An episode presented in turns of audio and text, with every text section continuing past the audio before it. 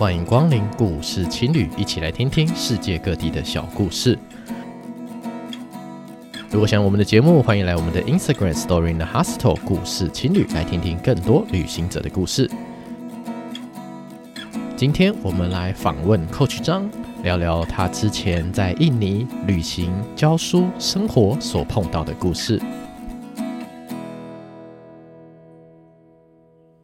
欢迎来到故事青旅。那今天很高兴能够邀请一位新朋友，Coach 张张教练，我们欢迎他。大叔晚安，各位故事青旅的听众朋友，大家晚安。我是卡奇葡萄 Coach 张。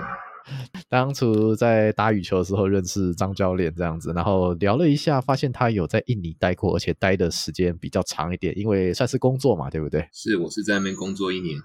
对，在那边工作，然后到处跑。印尼说实在的，一个一亿多人口的一个国家，几万座岛可以冒险。那 Coach 张好像跑了不少地方，还出过书来讲讲印尼的故事。那我觉得非常特别的经验，想来请张教练 Coach 张来分享一下他自己在印尼的见解。那开始前，我们先请张教练来自我介绍一下，可以吗？OK，没问题。Selamat malam，各位故事情侣的朋友，大家晚安。我是 Coach 张。那我本身在学校担任老师，但是老师这份工作对我来讲可能有点无趣，因为同样的课程内容，我可能要上好几个班，讲好几次，所以我就希望说，在我的有限的时间内，可以体验各种不同的教法，或者是不同的教学环境。因此，我就希望能够在当老师的生涯当中，利用各国的游历来增加我自己的教学经验，所以我曾经在越南待了一年，也在印尼的泗水台湾学校待了一年，所以我才有机会在印尼待了这么长的时间，然后也去了蛮多地方，然后也刚好有机会接受达叔的邀请，来到这边跟大家分享我的印尼经验。嗯，对，那印尼吼，你待过泗水嘛，对不对？那其实，在那边华语学校算是一个蛮有趣的工作。我们之前也有访问另一位老师，聊聊他对华语学校的一些认识。不过，他好像是属于那种呃被保护的很好的，那你是属于那种到处乱跑的那种，对不对？我听了之前布鲁太太的内容，他去的学校应该跟我去的学校不太一样。然后我的目标就是每个礼拜一到礼拜五认真上课，认真赚钱。然后每个礼拜六、礼拜天就到处往外跑，希望能够在最有限的时间内认识最多的印尼，所以可能去的地方也跟他不太一样。对，那印尼这么大嘛，对不对？我们对印尼的认识，雅加达、巴厘岛，然后大概一般人就这样子吧。对啊，不过 讲到连泗水，其实可能一般人都不会知道。那想问一下说，说你自己对于印尼的认识啊，包括像是什么，不论是什么货币啊、治安啊、人口啊、语言啊，甚至甚至还有宗教等等，那你觉得？那边要怎么认识印尼会比较好呢？呃，印尼大家最了最认识最了解的应该是它的宗教，百分之八十的人口都是穆斯林，但实际上在印尼除了穆斯林以外，还有一些比较小众的宗教。那有一个当呃，印尼对于人民身份证上一个要求啊，就是你必须都要信仰一个宗教，六大宗教的中的任何一个，因为他们那边是蛮排斥呃无神论的。那我相信上次布鲁太太的内容里面也有提到过，所以百分之八十都会穆斯林为主，然后其他就可能是基督教啊，那可能就是佛教、道教这些等等，因为他们有这样的规定，其实就在避免共产党的这个。影响共产势力的影响，这是对于宗教的部分。可是宗教这内容，其实我觉得有一个蛮特别的，也可以跟大家介绍啊，就是虽然。百分之八十都是穆斯林，到了现场，很多人都会去看清真寺，可是很多人都会误会印尼是是不是穆斯林的国家哦，主要是因为台湾人到印尼最多去的是巴厘岛，那不知道，呃，达叔知道巴厘岛主要的宗教信仰是哪一个宗教吗？哈、啊，巴厘岛这种观光地方还有宗教信仰吗？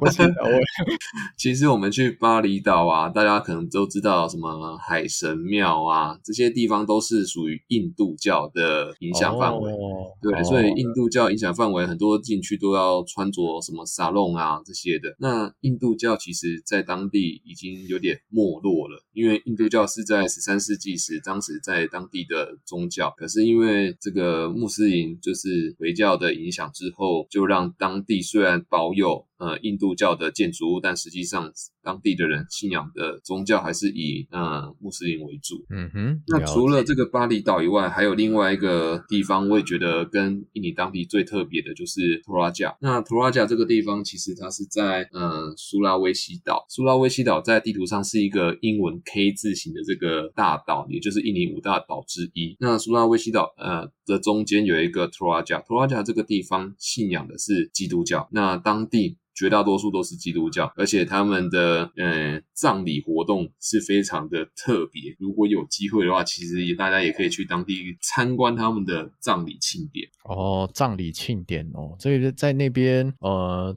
特别到印尼看葬礼，这个还比较少见的体验。那 自己 Coach 张自己有体验过吗？有，我在当地其实有去参加过他们的葬礼哦。他们当地人托拉贾的葬礼其实跟台湾跟华人是相对不一样的。以华人来讲，大家都认为葬礼是一个不吉利或者是一个非常不幸运的一个仪式，那尽量都是以低调结束为主。可是托拉贾当地的葬礼活动，它是一个庆典，是一个 party 哦。他们每只要有一个人。长辈或是一个人离开了这个人世，他们都会相信他们是去一个更好的地方，他们也不急着把他的 body，就是把他的身体呃处理掉，他们反而会做防腐的动作，然后等待了大概一年或两年的时间。那不知道达叔有没有听过，为什么一个人死掉之后还要让他保存一两年？不知道做什么？不知道你有没有什么想法？我讲我不知道哎、欸。当地保存这一两年，其实最主要的目的就是他们在筹钱。他们筹钱的主要目的，就是为了要在两三年后办一个非常大的盛宴盛会，然后邀请来自世界各地的家族来参加这一个葬礼。那他们来参加的时候，最少可能都会办个七天，七天的葬礼，然后每天都有不同的人从不同的地方带着不同的贡品来，比如说会带着比较呃中产阶级会带着。哎，当地是基督教，所以他们当地会带猪，中产阶级会带猪或是带羊。那比较有钱的呢，会带牛，也就是水牛。那他们带这些呃这些动物来做什么呢？其实，在中这些动物除了显示他们自己家族的势力以外，他们也会在中后半段办了一个水牛大赛，就是水牛跟水牛之间会互相用牛角碰撞。那比较强壮、比较有力气的水牛最后活了下来。那那些被碰撞。战败的这些水牛，最后就会变成贡品，现场宰杀，然后把这些肉啊分食给。分分给这些现场来的来宾，那部分的肉再分到当地村庄比较穷苦的这些家庭里面，跟他们共享。所以这个过程其实我印象也是蛮深刻的。哦，这个这一场葬礼还真的是非常特别啊，有好多种不同的那种仪式，这样让大家一起开心。没错。那当然了，我们那个葬礼，我觉得是可遇不可求啦。这样，Coach 张这边跑了这么多地方，吼，呃，我先问好了啦。你觉得大家疫情之疫情之下，就是反正疫情这段时间大家也已经习惯了嘛？印尼应该也跟台湾这边一样，差不多放弃治疗了嘛？对啊，对啊。然后最后这种情况下，大家如果有机会去印尼的话，可以先跑什么地方会比较有趣一点？呃，印尼他们比我们早对边境开放。那目前从台湾飞印尼有直达的机场，其实比往年更少。目前有直飞的就是雅加达跟巴厘岛这两个机场。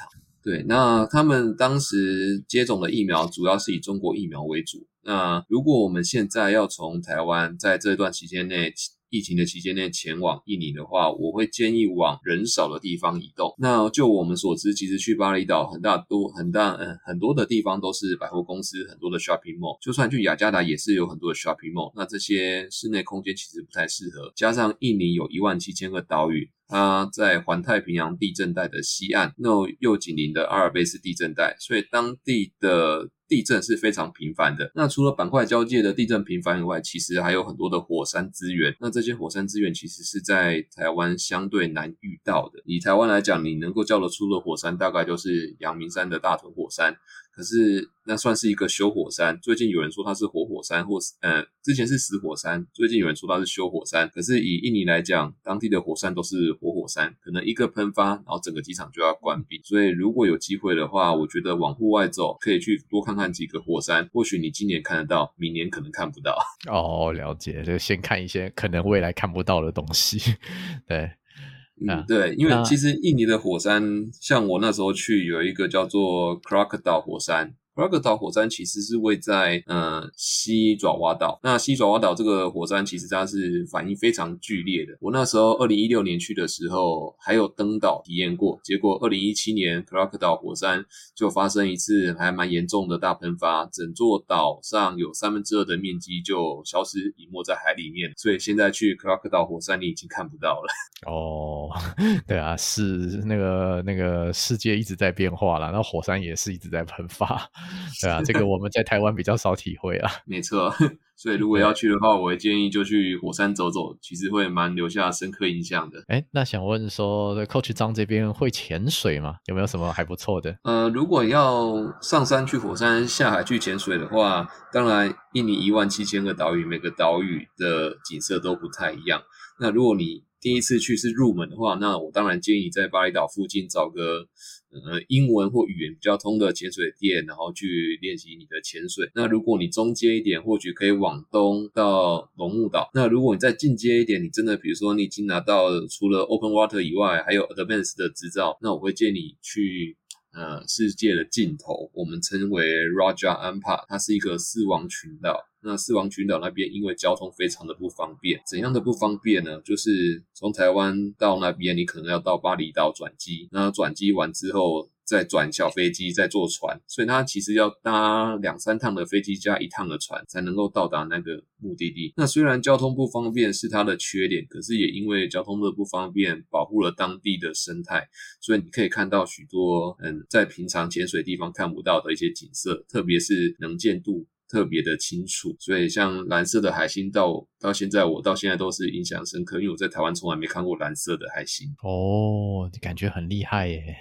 呃，印尼因为它是一个海岛国家嘛，横跨赤道的南北两边，那它主要都是在赤道上面，所以天气都蛮炎热的。如果真的要去玩，我觉得要选择一个干季的季节去，可能会比较适合。那你选择？干季的季节去之后，你可以怎么玩？你可以有几条路线。第一条，你就是走火山，专门走火山。那走完火山走完了，走累了，你就走海岛，可以去海边走海岛。那海岛走完了，你就可以去走城市。那很多城市也是蛮值得去的，比如说除了我们知道的苏拉巴雅泗水，这是华人之都，或者嗯、呃，还有雅加达 （Jakarta），这个是他们目前的首都。还有像一个叫做 Yogyakarta，嗯，Yogyakarta。就是所谓的日惹，那日惹就位在中爪哇的地方。那过去这边是苏丹王国，那现在属于一个特别的行政区，当地的行政首长是有。对当地的管辖权，除了外交跟国防以外，那当这些东西被保留下来，其实也蛮有特色的。在九甲卡达，那九甲卡达你玩完之后，你就可以坐飞机再往其他的，像在加里曼丹岛，也就是婆罗洲的班加马辛，是加里曼丹岛最大的城市。这个地方有什么特别的？这个地方最特别的是，当时的荷兰人在这边统治，然后也在这边挖到许多的矿产，其中以钻石最为有名。你也看到。对，你如果对钻石有研究的话，其实你可以到班加马辛的钻石矿场，然后去掏钻石或者是购买钻石。那现场也会有很多的圆形钻石，甚至钻石的加工厂让你去选购。所以我觉得班加马辛也是一个蛮适合大家去游历的地方。好，那城市去完之后，你可能这样可能大概过了半年了吧，因为地方真的很多。跑了很多地，这个很多地方可以跑这样子，对啊，是啊，所以我觉得你去，如果真的要去的话，或许安排一个月吧，安排一个月，然后除了走马看花这种紧凑的行程以外，我其实建议你可以在当地生活的一段时间，然后像我自己是蛮喜欢走入他们的市区或者是他们的市场叫巴萨，然后去体验当地人买东西的过程、喊价的过程，或者是饮食的内容。我觉得都是蛮有趣的。在那边你自己，我们讲说日常生活啊，逛市场啊，然后或者吃东西啊，有没有什么觉得可以先跟跟台湾比较不一样的东西呢？跟台湾比较不一样的东西，我觉得可能是医疗，医疗 怎么说？我觉得是医疗，在市场大家在诶、欸，应该说市场就是传统市场嘛。那台湾其实也有传统市场，除非你都在大卖场、家乐福、全联购买东西，你就比较少体会。要不然当地的市场其实跟我们台湾市场很像，只是他们呃测量的工具不太一样。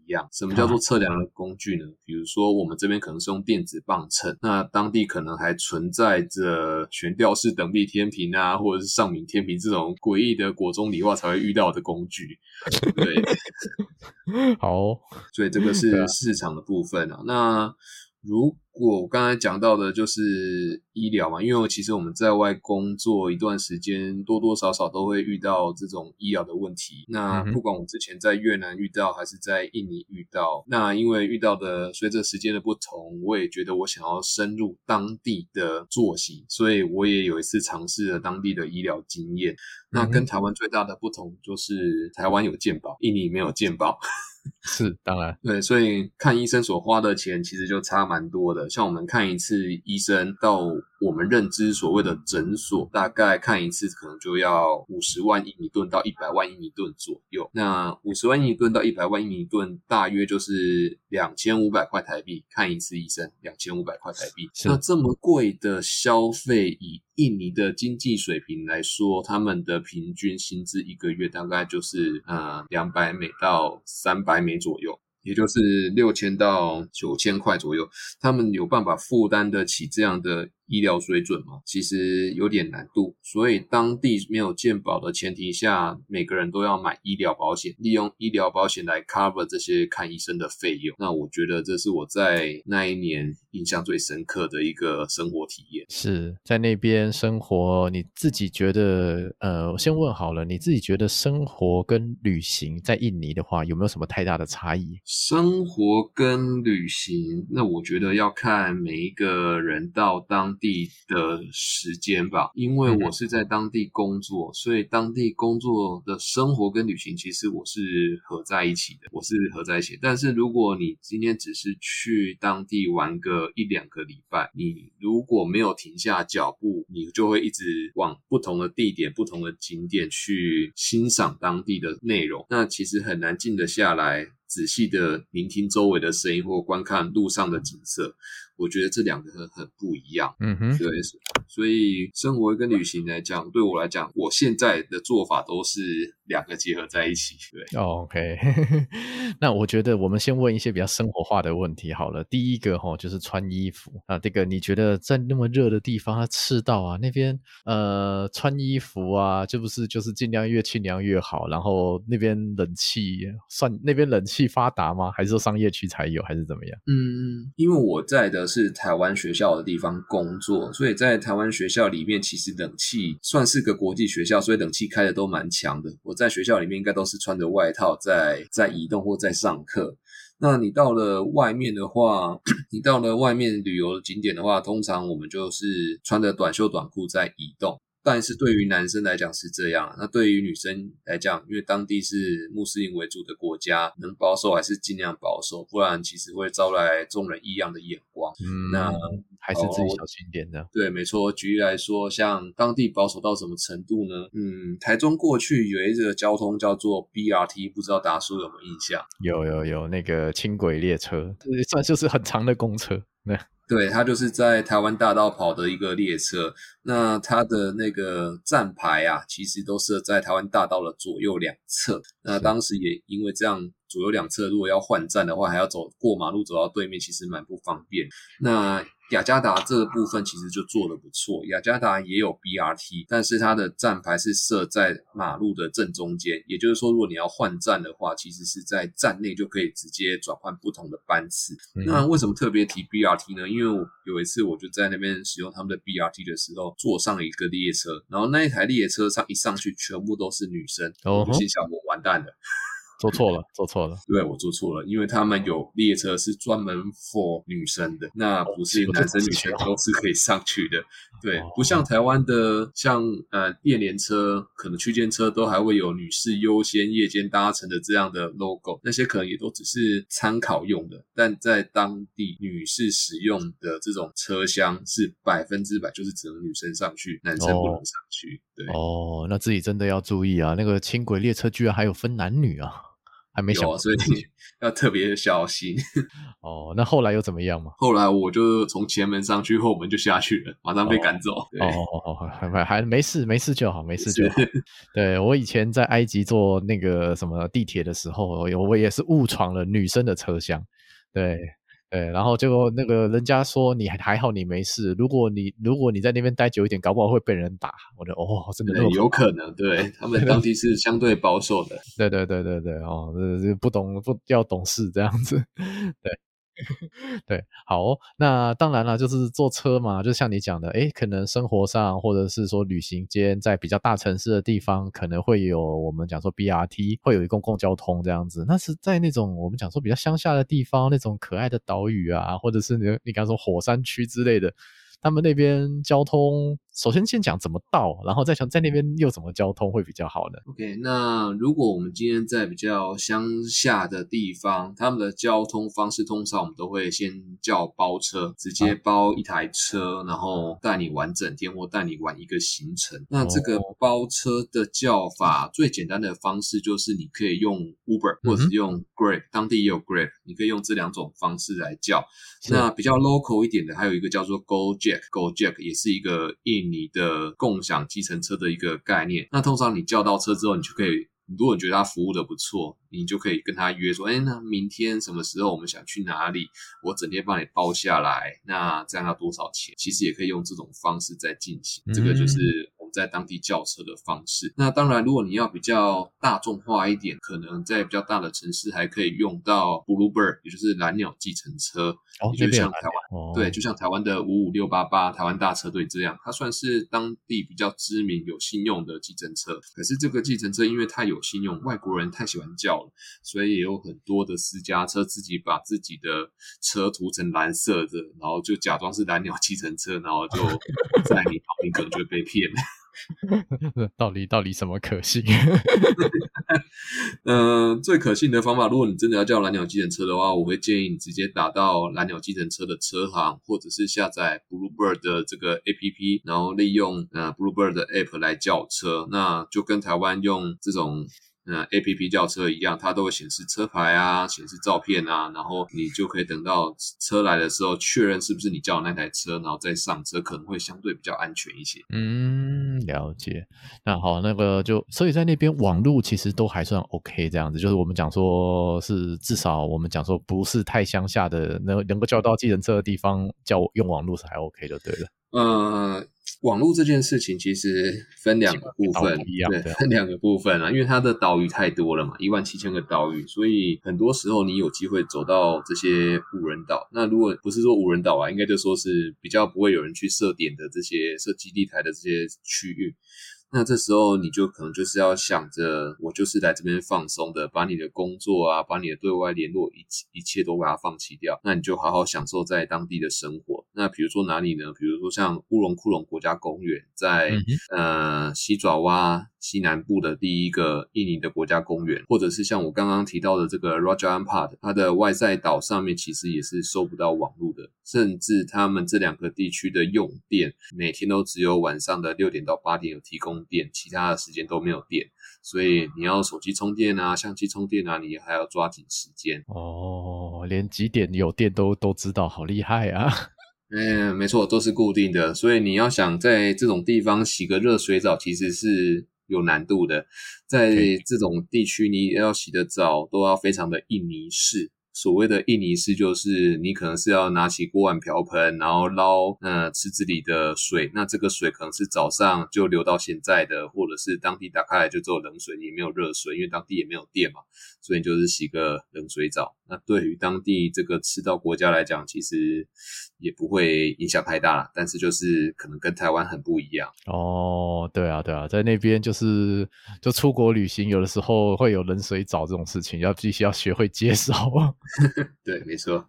对啊，而且印尼说实在的，就看自己人生下限到哪里咯。就有些地，有些人可以接受，有人不行嘛。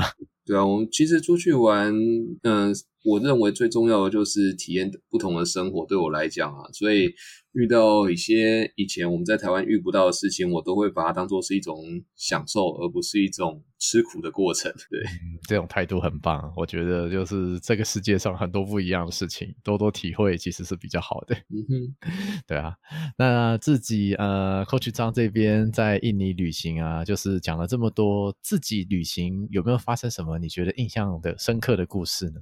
我可以分享一件事情，就是我们到东南亚国家旅行啊，很大很多的人都会选择在点跟点之间，在按摩的方式来休息。或者是让我们充呃补充我们的体力。那这么多东南亚国家会有这么多的按摩，其实主要是因为他们当地的工资便宜嘛，所以就有很多这种按摩的行业产生。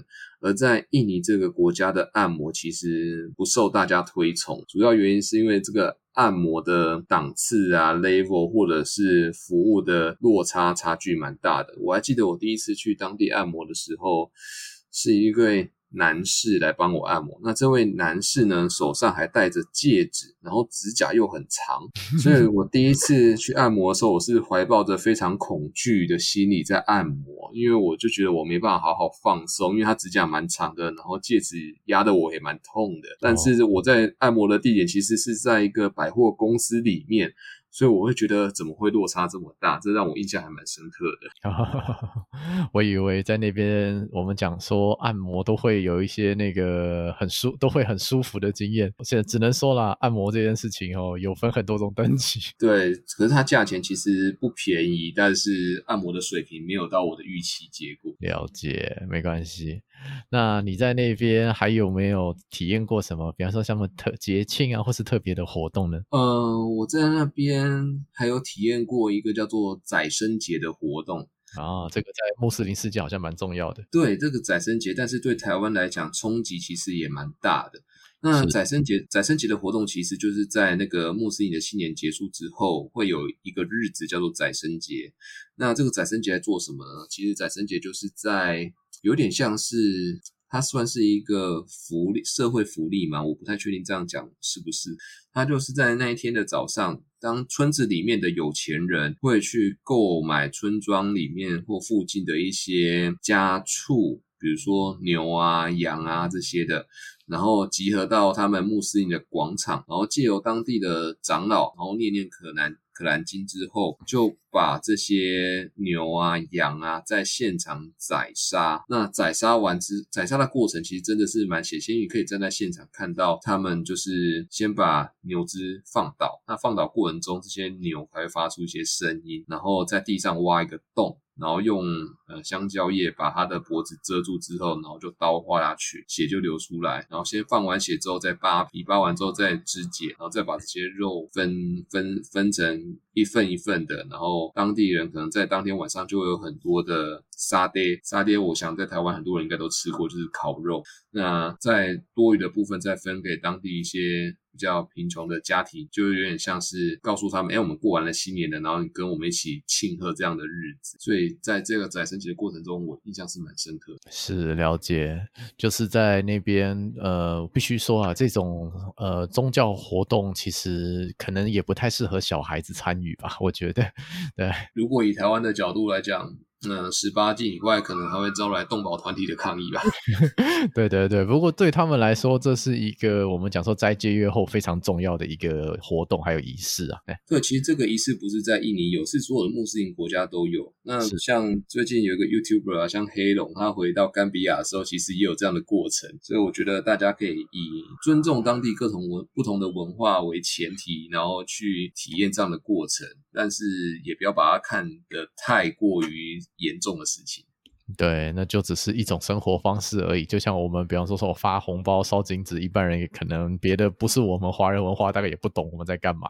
哦，对，说到发红包、烧金纸，我还想到我在当地也参加过一场印尼式的婚礼。那这个。印尼式的婚礼，对，印尼式的婚礼，他们的服装跟台湾不太一样。你可以想象，我们如果在台湾结婚，你会穿的衣服的颜色有哪些吗？我觉得各就看每个人啦。如果有点要求的话，可能就是白纱西装这样子，对吧？对，白纱西装可能是属于西洋式的西式婚礼这样子。然后如果是中式婚礼，就是对，可能就是红色为主。但印尼式婚礼反而是以黄色为主，所以这个是穿着上的不同。那他们婚礼的流程也跟西式婚礼、中式婚礼也有很大的不一样。他们在办婚礼的时候，呃，用餐时间跟我们台湾所华人的婚礼方式不一样。我们华人可能是在中午或者是晚上，然后集合大家，然后在同一个场地、同一个时间一起用餐。可是这个印尼式的婚礼，它是呃，这对新人跟他的长辈站在舞台上。然后会把所有的来宾分为，比如三梯到四梯，每半个小时一梯轮流进场。嗯、那进场的时候，一开始都会先到舞台上跟这些新人啊或家属祝贺，祝贺完之后就会到台下，一样有用餐区，但是他们用餐区是没有椅子、没有桌子的，他们就只有一个 bar 台，大家拿了你想吃的东西，就在原地打坐或者是站着把它享用完。享用完之后，就可以自行从旁边的门离开，这时候就会有第二批的来宾再进场，然后一样的过程，然后再去用餐，然后第三批再进场，一样的过程再去用餐。所以他们的流程其实跟台湾也是蛮不一样。而更重要的是，我们参加一场婚礼到底要包多少红包？这一个我觉得也是让我蛮惊喜的。怎么说？嗯，参加这场婚礼。嗯，大部分的价码大概就是十万、二十万、三十万卢比亚，也就是印尼盾十万、二十万、三十万，折合台币大概就是两百五、五百、七百五。这个单位感觉要多好几个零哦。对，因为当地他们不靠这个来来赚钱吧，我猜。对对，没有，应该这么讲啦，就是说，考虑到他们那边的生活水平，还有他们的薪资待遇，还有在这就算是就算是这样，我觉得好像也蛮值得的啊。对，我觉得有机会的话，周围的朋友有机会的话，其实可以去体验一下他们的婚礼啊、葬礼啊。如果你真的去的时候刚好遇到的话，其实蛮值得去参观一下。是是是是是。好，那我们再继续走下去哈。那在印尼这样子旅行嘛，几万个岛，那有没有什么私房推荐呢？私房推荐啊，我觉得如果要以疫情之后这样，疫情之后，我觉得龙目岛可能是我会推荐大家去的地方。龙、uh-huh. 目岛位在哪里呢？龙目岛其实是位在巴厘岛的东边的第一个大岛。那他去的方式很简单，就是到巴厘岛之后，你有两个选择，一个是选择坐船，那一个是选择转飞机。那到了这个龙目岛，你可以把它想象是一个未开发完成的巴厘岛。当地的这个商业呃，商业活动相对低，那保护的也相对完整。那到了龙目岛，它是一个很大的岛，岛上有很多的自然资源啊，包含火山、瀑布等等。那其实大家最常去龙目岛的不是这个本岛，而是在本岛的西北方有三个小岛，叫 Gili ATM。Gili 这个词其实在当地就是一个岛屿的名字，那 ATM 就是三个岛屿的第一个。抬头，那其中在 GPT 这个地方是有很多的外国观光客会在当地停留，它是当地应该算最开放的一个岛吧。在这个岛上，还蛮多人穿着比基尼或者是比较清凉的服装在上面移动。可是以印尼这个穆斯林国家来讲，你要看到这样的画面，其实是非常稀有的。所以，对，所以如果你要去观光旅游，但是又不想要有太多的游客，我会建议你去这个龙目岛。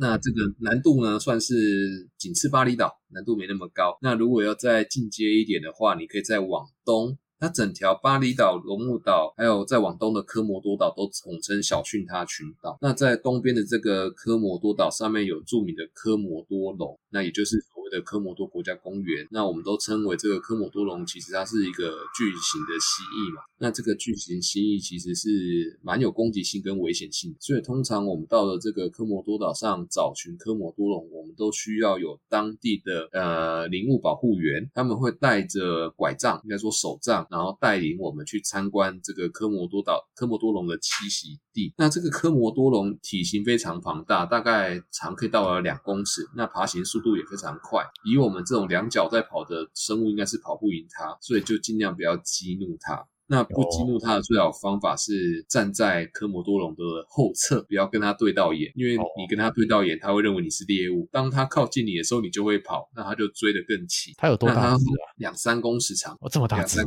对，两三公尺长。那时速有的快的可以到七十公里，所以你不要想赢过它。所以去参观这个科摩多。龙的时候要特别注意自己安全啊。那他们猎捕食物的方式不是当下就把你呃一命呜呼，然后直接把你吃掉。它猎捕的方式，它是先咬你一口，然后它的嘴巴呢会分泌一些有毒的酵素，然后让你麻痹，然后最后等待流血之呃流血不会凝固之后死亡。那死亡之后，当肉开始腐烂的时候，才是他最想要享用猎物的时间。所以，如果你到当地想要看一下这种史前巨蜥，你要做好心理准备。那当然，现在门票也不便宜啦。过去大概是三十二万印尼盾，大约折合台币八百块。那在疫情之前呢，当地的政府说，为了要保护这个这样的生态环境，想要把门票提高到一百美金，也就是三千两百块台币。那呃，但是在疫情的时间，因为大家都没去嘛，所以政府好像又没什么钱。这个计划目前好像暂时搁置。至于有没有要实际的执行，可能要等待最新的消息。没有关系，这个我们就看情况吧。对啊，这听起来会是一个很热门的行程。呃，热门的行程，但是去的人其实真的不多，因为交通也是不是很方便。哦，可以想象，这能够保护得这么好，应该必有它的原因啊。对，对啊，嗯，呃，想问一下，Coach 张这边现在有听到一些印尼的故事吗？或者最近印尼发生的一些事情？其实印尼在这几年的。好，以政治来讲的话，如果大家有印象，他们之前的雅加达首都市长是那个钟万学，嗯、阿口钟万学，他是一个华人。那华人当担任市长，在当地算是一个少数民族，再加上他的信仰是基督教，所以他当时想要出来争取连任的时候，就有被当地的一些呃穆斯林做排挤，最后也因此入狱。所以在当地的排华的这个过程或者是行为，不能说没有，它还是存在着。这个是排华，因为印尼过去毕竟经过了呃二十世纪末一次的排华运动嘛，当时也死伤无数。那甚至中华民国政府还有派军舰到巴厘岛附近，想要把侨民接回来。所以在印尼的排华，其实虽然表面上没有，但实际上或多或少可能还有点。那主要原因也是。因为印尼的华人掌握了经济这个大命脉。对那其实这样的情况不是只有在印尼，在东南亚国家越南，二零一三年的五一三事件也是如此啊。那在马来西亚，甚至有规定华人不可以担任呃首长的、啊、行政首长等规则。其实，在各世界各地都有这样的状况。这个是在华人生活的部分，这是有它历史的原因呐、啊。对对，是是好。那那我那对于一般平民百姓来说的话，你觉得疫情对他们的冲击有多大呢？嗯，对。对于平民百姓来讲，疫情的冲击，我觉得没有像台湾这么的严重，因为早在大概半年到一年前，印尼似乎。对于这个疫情就有点放推的概念，不像我们现在可能还口罩戴的这么紧啊，然后很多地方不去啊，其实他们有一点就像是半开放的方式。是，是，那对，那当地的医疗基本上也没有像台湾这么的先进或发达，也没有每天的疫情指挥中心报今年多少确诊啊，多少死亡。反而大家都不报的情况下，好像诶好像就没这回事的感觉，应该就放弃治疗了吧？对啦，不过我觉得，我就我觉得日子还是要过嘛，对不对？嗯，没错。对啊，那这一波疫情这样洗下来，其实印尼你觉得还是一个，它有保有什么，或者是说它有没有改什么改变？据你所知，呃，印尼这个国家大都市来讲，其实是都有在进步的。以雅加达来讲，它的捷运目前已经完工了几站。那除了捷运已经有部分完成以外，其实它还持续在新建。所以，呃，印尼的进步其实我们大家都可以看得到，这是它它比较大城市的部分。但是对于乡下的城市来讲，其实发展就没有这么快。所以你要说它有改变什么，我倒觉得影响没有这么大。对，嗯哼。那你有没有什么想要特别分享的呢？你自己觉得补补充？嗯，对，我觉得台湾人对于印尼的认识，绝大多都绝大多数啊都。来自于巴厘岛这个地方，但实际上巴厘岛并不是我认为最值得去的一个岛屿，主要是因为它的商业发展非常的扎实。你在买东西的时候，他可能会用多种语言来问候你，比如说 How much，这是他第一个，然后第二个他会说多少钱，要不要买，这是第二个，然后第三个你可能会说你尬一个，他问你第三个用台语来问问你，然后甚至有嗯。南韩啊，或者是日文等等，所以到巴厘岛，我觉得没有这么值得的去玩。那如果真的想要好好享受在印尼的生活，我认为你可以选择去几个周围比较近的地方。那以火山来讲的话，我会建议你到泗水的 Bromo 莫火山，或者是我最推荐的是仪征火山。以仪征火山来讲，它是一个适合二十四小时待在那边的一个火山，啊、主要是因为小时可以待。对，它是二十四小时有人。在那边直接扎营待了二十四小时，主要是因为它白天有景可看，晚上也有景可以看。哦，这么有趣，所以在那边是有露营区的。对，有露营区。那露营区主要是让游客去看它晚上的 view。晚上什么 view 呢？其实，呃，仪征火山最大的特色是它盛产硫磺，它在它的火山口的地方会不断的产出硫磺这种矿物。那这种矿物其实在台湾的大屯火山也有，可是它那边的量实在太大了，所以。只要一点火，它就会烧了起来。那点火烧了起来，产生的火焰又是蓝色的。那对于大部分人看到火焰是蓝色的来讲，其实是非常的稀奇。所以很多人都会在半夜两点之前上山，然后爬到火山口的时候，大概四点左右，那去体验那个观察或者是拍照这个蓝色火焰。然后之后大概五六点天气，呃，天空太阳出来之后，再爬到火山口去鸟瞰整个。仪征火山的火山口，所以很多人都是为这个蓝色火焰去欣赏这个美景。哦，我觉得你看，又可以爬山，又可以露营，又可以看很特别的蓝色火焰的火山，感觉上是一个可以冲的地方哦。嗯，我觉得蛮值得冲一趟的。但是冲的过程中，你可能要把你的装备先准备好。我特别讲装备的原因，是因为。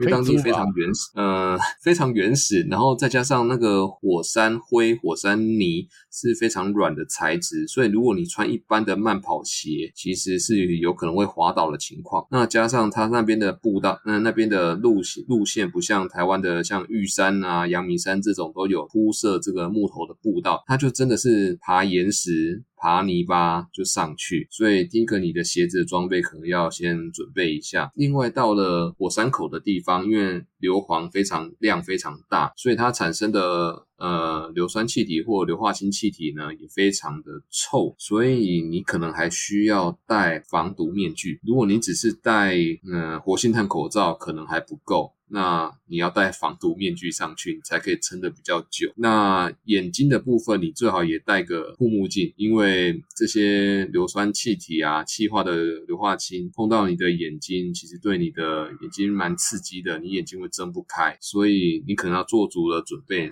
上去会比较安全一些。是，我觉得听起来感觉是也是有一定的危险性哈。嗯，对，我出发前，我的印尼朋友乌里安多才跟我确认说，我真的要去那个地方嘛？因为他从新闻上发看到说，在我出发前一个礼拜，当地的印尼人才从火山口的地方跌落到他的下面，然后就挂在那边，所以他再三跟我确认这件事情。但我觉得既然来了，我就是要去。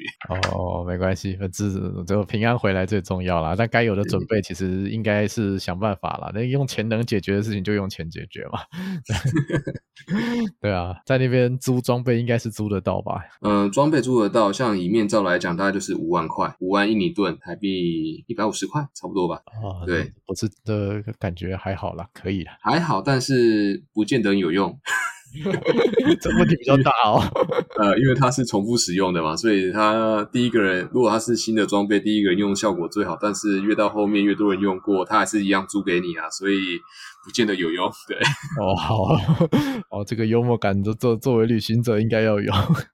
哦，对，那去这些火山地方，我觉得还有一个可以补充的，就是因为大家都知道观光客体力可能没有像当地的人这么好，所以会提供一些骑乘马的工的一些服务。嗯、那骑马这些服务，嗯、呃。大家可以评估看看是不是有这个必要啦，因为起码他可能一开始会跟你喊二十万印尼盾，然后走一半就跟你讲十万，再走一半就剩五万。那走到终点的时候，他就不跟你喊，那回程的时候再从十万开始往往前喊。